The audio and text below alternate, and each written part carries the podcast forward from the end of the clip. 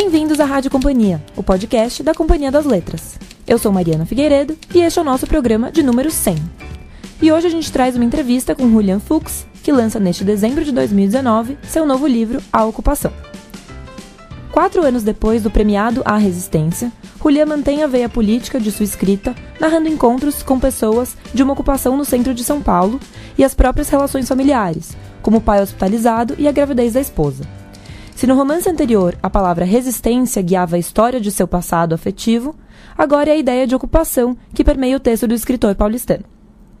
A resistência, aliás, que já tinha vencido o Jabuti de melhor romance de 2016, acaba de levar o título de melhor livro brasileiro publicado no exterior na edição de 2019 do prêmio, anunciado no final de novembro. Fique então com a conversa do autor com Paulo Júnior, produtor do nosso podcast. No papo, ele fala da experiência do convívio com a Frente de Luta por Moradia, dos debates em torno de sua obra e de uma literatura o tempo todo ocupada pela política. Ao final, temos uma leitura especial de um trecho do livro por Mia Couto. Ah, e antes um lembrete. Na semana que vem, fechamos a temporada com um programa que vai trazer o resumo de tudo o que foi assunto em 2019, com os principais lançamentos, debates e temas trabalhados pelo Grupo Companhia das Letras. Esperamos te ajudar com boas dicas de literatura para as festas de fim de ano. Agora, com vocês, nosso entrevistado do mês de dezembro, o autor de A Ocupação, Julian Fuchs. Julian, começa apresentando um pouco o projeto, por favor. Imagino que muitos dos nossos ouvintes devem ter lido A Resistência. Queria que você, inclusive, falasse um pouco que conexões que dá para fazer com entre a resistência e a ocupação. Inclusive o título, né, me, me remeteu a isso, né, essa palavra tão forte, né, seja resistência, seja ocupação, que de certa forma norteia também a narrativa. Conta um pouco do, do projeto e que conexão o ouvinte que já conhece o seu livro anterior pode fazer. É, bom, eu tenho falado que os dois livros formam uma espécie de díptico, né?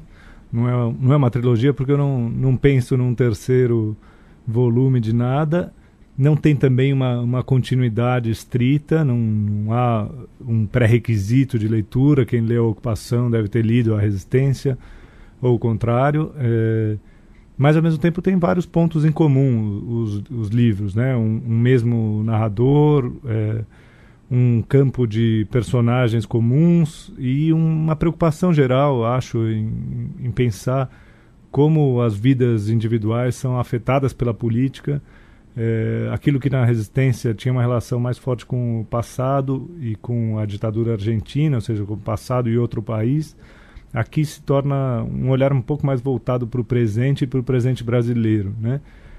Na prática, é, não é nada casual essa, essa confluência de títulos, né? A ideia é justamente evocar e tentar dar corpo ficcional à, noção fundamental do presente, que é do, do ocupar e resistir, né? Essa palavra de ordem do nosso tempo que tem marcado tão fortemente diversas posturas políticas, é, a, a, a, proposta é justamente encampar isso em âmbito literário. Mas, enfim, é, há muito mais a dizer sobre isso, porque é, no instante em que decidi escrever um livro A Ocupação, esse título já se transformou em diversas outras coisas na própria constituição narrativa a sua presença lá na ocupação Frente de Luta por Moradia, no, no prédio do antigo Hotel Cambridge. Ela é muito marcante, ela é fundamental para o livro. Conta um pouco dessa sua proximidade é, com a ocupação. Inclusive, você escreveu um texto para a Folha de São Paulo na, sobre a noite da ocupação, né? Explica um pouco, já era seu projeto de. Já, já era seu projeto ter uma situação como essa no seu próximo livro? Ou você conheceu ah, aquelas pessoas, aquele evento e acabou calhando de, de dar na sua história? Fala um pouco desse encontro. É, foi é, um pouco casual, em algum grau. É, eu vinha escrevendo um livro semelhante a esse, que tinha como título original Os Olhos dos Outros. Era uma ideia expansiva, sair uma autoficção, sim, né, a partir de, de traços autobiográficos, etc. Só que numa ideia de ir em direção ao outro, pensar mais a alteridade, me afastar da minha própria vida e da minha própria família, que era o, o núcleo do que eu vinha escrevendo antes. Tinha uma proposta justamente de aproximação e de chegada ao discurso do outro, ao olhar do outro. E quando começava esse projeto, estava começando a escrever o livro, ou a conceber o livro antes mesmo de escrever, é, surgiu um convite para estar numa residência artística é, no Hotel Cambridge, nessa ocupação no centro de São Paulo, de moradores sem teto, a partir justamente da experiência do Aero Hotel Cambridge, o, o, filme da Eliane Café, que, que teve grande impacto político e grande força também estética. É, e, e, surgiu esse convite para estar lá dentro. A princípio eu não sabia bem o que fazer ali, estava um pouco deslocado do meu lugar, desnorteado, e talvez isso fosse o que mais me interessasse naquele espaço, né? Que, que saía justamente da minha zona de conforto, do meu, da minha casa, da minha, da minha família e me obrigava a falar sobre outra coisa. E fui, é, aos poucos, me dando conta de que ali tinha uma vitalidade grande e que eu podia construir é, relacionando esses diversos núcleos em que aquela era a ocupação fundante e diversas outras ocupações ou conceitos de ocupação que eu ia verificando no restante da minha vida. É, o que, o que eu, senti ali é que então o, o, texto que era Os Olhos dos Outros se convertia paulatinamente nesse outro livro e foi de repente se tornando óbvio, patente que o título tinha que ser a ocupação, que guardava uma relação direta com a resistência, mas também com aquilo que, que eu tinha diante dos meus olhos e que transformava a minha maneira até de conceber a literatura. No início desse texto da Folha que eu citei, você fala das ruínas à medida que começa a caminhar, conhecer aquele prédio então vazio e depois ocupado. E eu separei até um trechinho, abre aspas, eu poderia estar falando sobre as pirâmides egípcias, sobre a ágora grega, sobre o Império Romano, sobre as cidadelas incas, mas não preciso ir tão longe. Enquanto escrevo, penso numa caminhada atenta pelas ruas do centro de São Paulo. Então minha pergunta é, o que tem de particular numa ocupação em São Paulo que, que te salta aos olhos ou que você acha que transparece é, no seu livro? Digamos que, apesar de toda universalidade do tema, o que que o centro de São Paulo, o que que tem de específico para a pessoa encontrar na sua narrativa? É, é, essa ideia de, bom, pela primeira vez, ou quase pela primeira vez, eu me via é, disposto a escrever sobre São Paulo. Né? Antes eu escrevia sobre outros espaços, justamente estava muito voltado para a Argentina, para uma questão de origens, de, de, de outro, do que me do que me é legado, do que eu recebo como herança de, de cidade, né? E agora realmente eu re, resolvi tentar escrever sobre aquilo que me cerca, que me circunda. E é muito mais difícil enxergar isso que está ao nosso redor todos os dias, né? Muito mais difícil ter clareza e, e conseguir é, perceber as particularidades do que a gente vê sempre, né? Foi um, um desafio para mim conceber literariamente São Paulo e, e olhar para ver o que há de específico e o que há de especial. Mas, de fato, essa noção de, de uma cidade ruína, de uma cidade que se constrói nas suas ruínas, de, de que, se, que, que se fabrica dessa maneira, é, que se auto-implode para se reconstruir constantemente, é, isso, isso me, me, saltava aos olhos. Né? O fato de, eu, de caminhar pela, pelas ruas de São Paulo, uma cidade tão densamente habitada, tão é, viva e ao mesmo tempo ver um monte de carcaças mortas, desses prédios abandonados, dessas casas desfeitas, né? É, ignorantes inclusive do seu próprio passado. É, algo do que eu estou falando aqui, acho, ecoa algumas noções do, do Caetano Veloso, né? que, é, que, é um estrangeiro que soube ler São Paulo muito bem e que, e que falava né? da, da força da grana que ergue e destrói coisas belas, desse erguer e destruir constantemente que a gente vê na nossa cidade e mais particularmente o, o, o, o, parece, parece construção, mas já é ruína, né? que, que aparece em outra canção dele, não se refere necessariamente a São Paulo, é outra coisa, mas que para mim estava muito evidente. E no caso das ocupações, eh, me parecia possível inverter a sentença. Nesse texto que você, esse trecho que você leu do texto da Folha de São Paulo, que não é bem o texto do livro, no livro eu retomo essa, essa narrativa aí e transforma um pouco, é, mas aparecia essa ideia, né? A ocupação parece ruína. Você chega num, num, ambiente deteriorado, num prédio destruído, que foi esfacelado pelo tempo e pelas pessoas que, que habitaram aquele lugar. E de repente aquele, aquele espaço da ruína se converte em construção. Né? Parece ruína, mas na prática é construção. Muito rapidamente essa gente se instala ali e começa a refazer o espaço, a adaptar o espaço, a transformar aquilo numa, numa casa, efetivamente, num, numa, numa sala habitável. E me parecia isso é, fundamental para com, compreender nossa cidade, a hospitalidade que ela pode ter nessa, nessa carcaça destruída que pode se converter muito rapidamente, pela força de sua gente, num, num, num lugar habitável. E trazendo um pouco esse ambiente da ocupação para o seu processo de escrita, isso te influenciou a vida daquelas pessoas, a forma com que tomam decisão, a relação entre os vizinhos, a configuração mesmo de uma ocupação? Porque muitas vezes o leitor tem aquela impressão, até um pouco romantizada, do escritor como alguém solitário, né, na, nas condições ali de isolamento para escrever o livro. Não que seja uma obra coletiva, claro que a, a, escrita é sua, mas você me pareceu muito, muito tocado mesmo por essas pessoas, por essas conversas. Como que isso impactou a, a, sua forma de escrever e se tirou um pouco mesmo desse, desse lugar da, da solidão, do isolamento? Sim, sem dúvida. Acho essa pergunta é fundamental e fico contente que tenha o livro tenha transmitido essa impressão. De fato, é, o processo eu senti objetivamente em mim mesmo como justamente naquela expansão para fora de mim, como uma vontade de diálogo, de aproximação, né, de ouvir mais o outro e de me deixar permear mais por uma dimensão coletiva, né? Romper essa imagem do, do escritor encastelado que decide por sua conta, com toda a autoridade, sobre o que, que vai escrever, sobre o que, que vai falar. E pelo contrário, ao longo desses anos em que eu fui escrevendo a ocupação, eu estava me vendo em constante diálogo com os outros, até porque a resistência me convocou a, a, estar em público e me convocou a falar é, sobre política e a me posicionar no, no, cenário atual brasileiro, tudo isso me fez ver que era muito mais interessante abraçar essa proposta e, e, e tentar um, um, projeto mais comunitário, menos pessoal, é, individual, íntimo e mais afeito a, a também o olhar dos outros e a, e a voz dos outros ali, aquele espaço específico da ocupação era, era um convite tremendo a isso. O contraste que eu via entre o que se vivia ali, é, um, um, prédio inteiro é, abarrotado de gente e quase que todo composto por portas abertas, né? as portas das casas ficam abertas, as pessoas estão em diálogo o tempo todo, almoçam nas casas uns dos outros.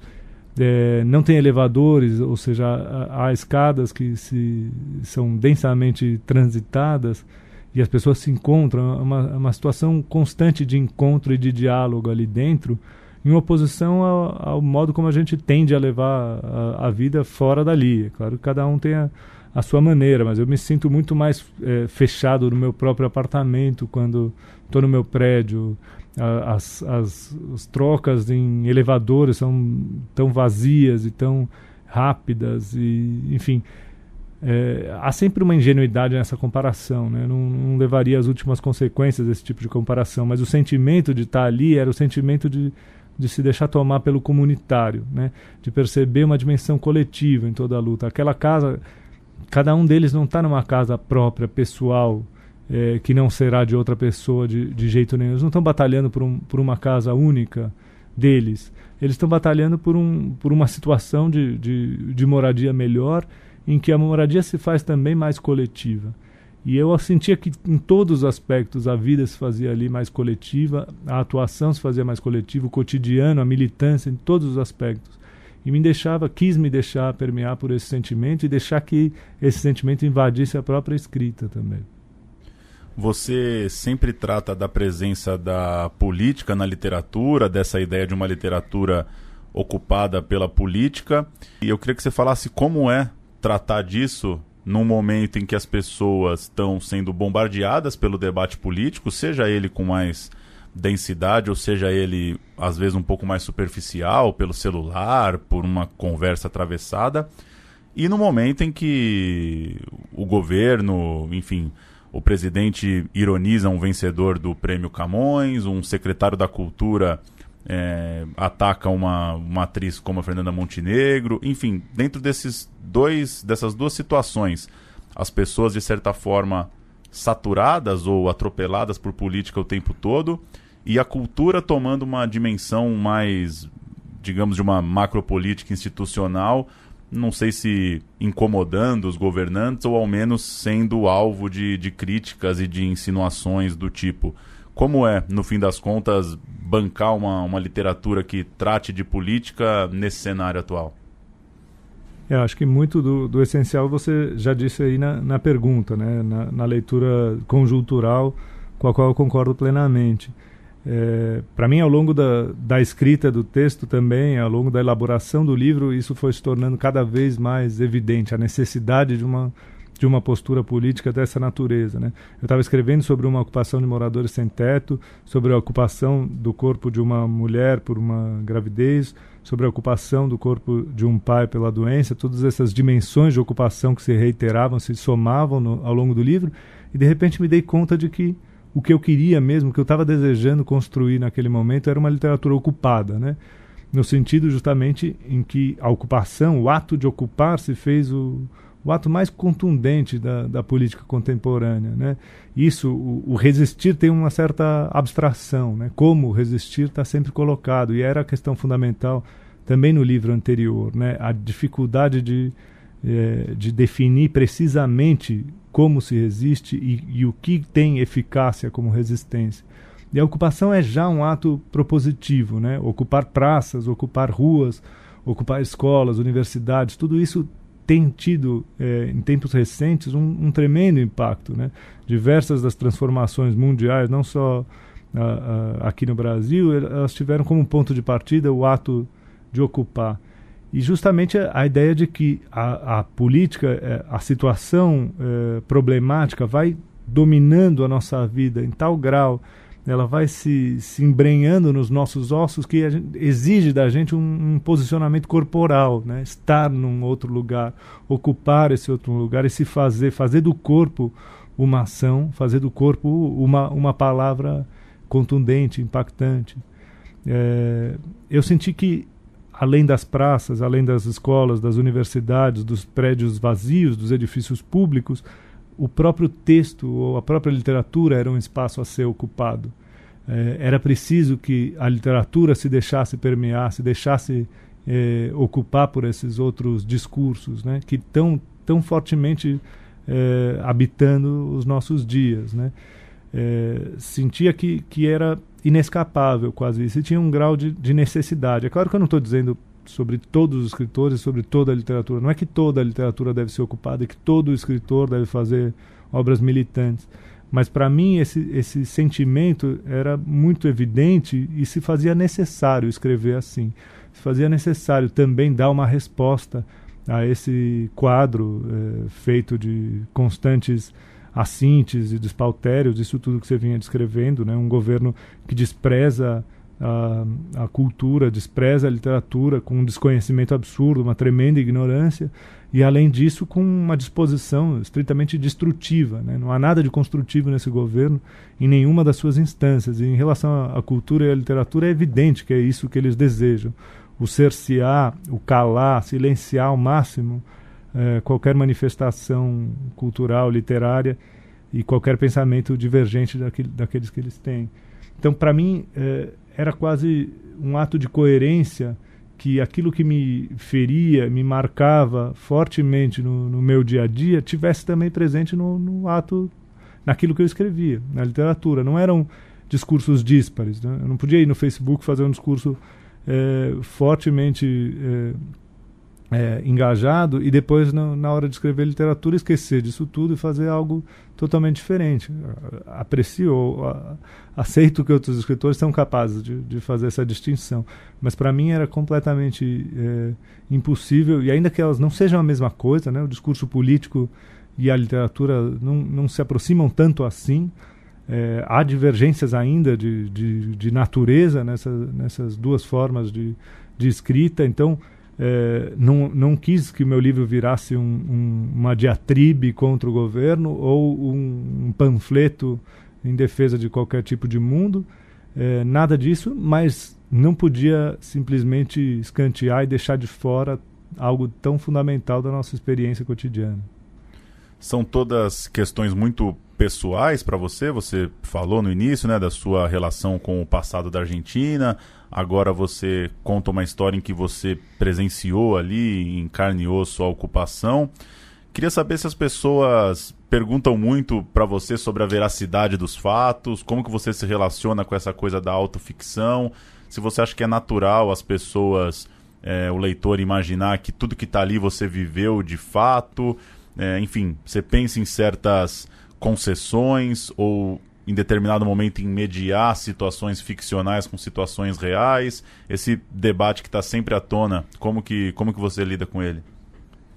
Eu acho que isso é uma das é, dos aspectos mais vitais, mais interessantes que adquiriu a produção literária contemporânea, um tipo de hibridismo, né? Um, uma confusão num lugar que antes se desejava a total separação, né? Ah, não confundamos o lugar sagrado da ficção que não poderia ser é, tocado e alterado e o que se vê recentemente é justamente isso sendo é, por diversos escritores, diversos autores e autoras do mundo inteiro sendo tocado, sendo mexido e a construção de diversas narrativas híbridas, né? mesclando autobiografia ou historiografia com ficção, com fabulação etc. Algo de muito vivo nisso, me parece.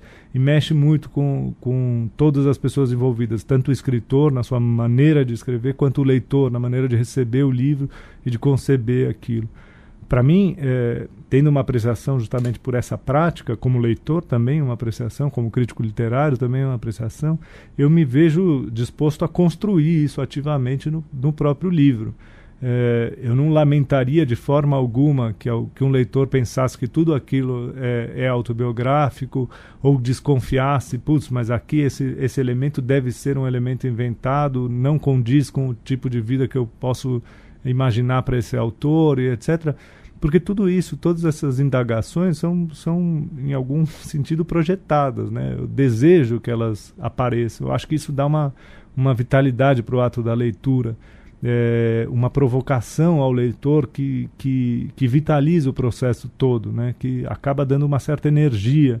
É, num tempo em que, bom, para muita gente, ler ficção perdeu o sentido, ler uma historinha inventada é, não tem graça, ou, ou, não ensina nada, ou não comunica nada. É, a partir disso, transformando completamente esse sentimento, que é um sentimento, me parece um pouco banal, mas, enfim, é, transformando isso num, num, num fator é, de, de, vitalidade mesmo, né? como um fator de fertilização das possibilidades da literatura.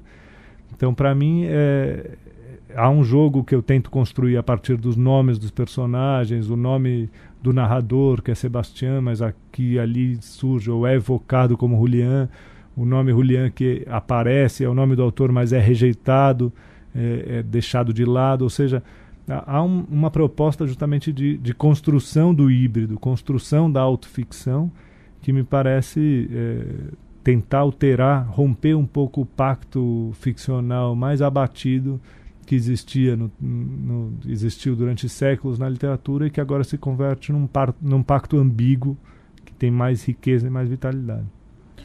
E por fim, é, A Resistência foi um livro muito debatido, você falou muito sobre o livro, foi convidado a muitos eventos, qualquer busca na internet sobre a resistência ou com o seu nome, é fácil de encontrar você em, em debates, sejam sobre literatura, sejam sobre política.